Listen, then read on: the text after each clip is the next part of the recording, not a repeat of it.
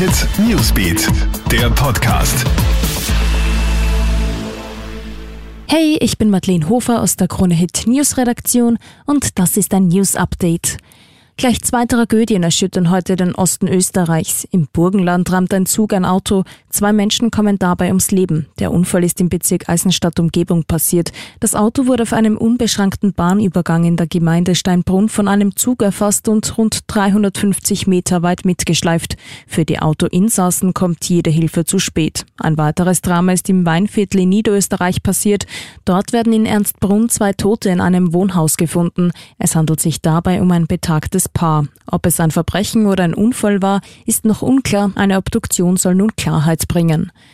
Überraschende News gibt's aus Russland. Dort ist heute der erste Corona-Impfstoff zugelassen worden. Dieser soll bereits im Oktober eingesetzt werden.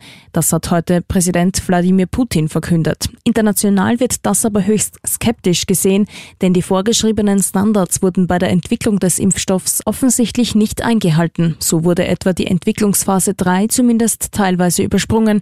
Sollte es bei dem Impfstoff zu Komplikationen kommen, ist fraglich, ob die Russen das auch offen zugeben werden. Charles und Bandanas fallen als Corona-Maske durch. Das zeigt eine aktuelle Studie der renommierten Duke University in den USA.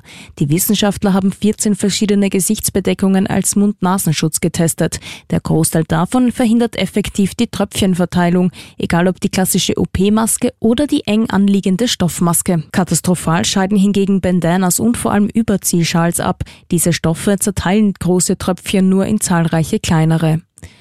Und unglaublicher Fund in den Niederlanden. Polizisten haben dort das größte Kokainlabor des Landes ausgehoben. Täglich wurden bis zu 200 Kilo Koks verarbeitet.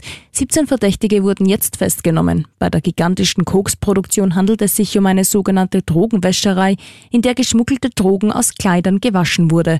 Der Verkaufswert der Drogen wird auf 4,5 bis 6 Millionen Euro geschätzt. Soweit dein Update. Aktuelle Infos gibt's für dich stündlich im Kronehit Newsbeat, online auf kronehit.at und in diesem Podcast. Kronehit Newsbeat, der Podcast.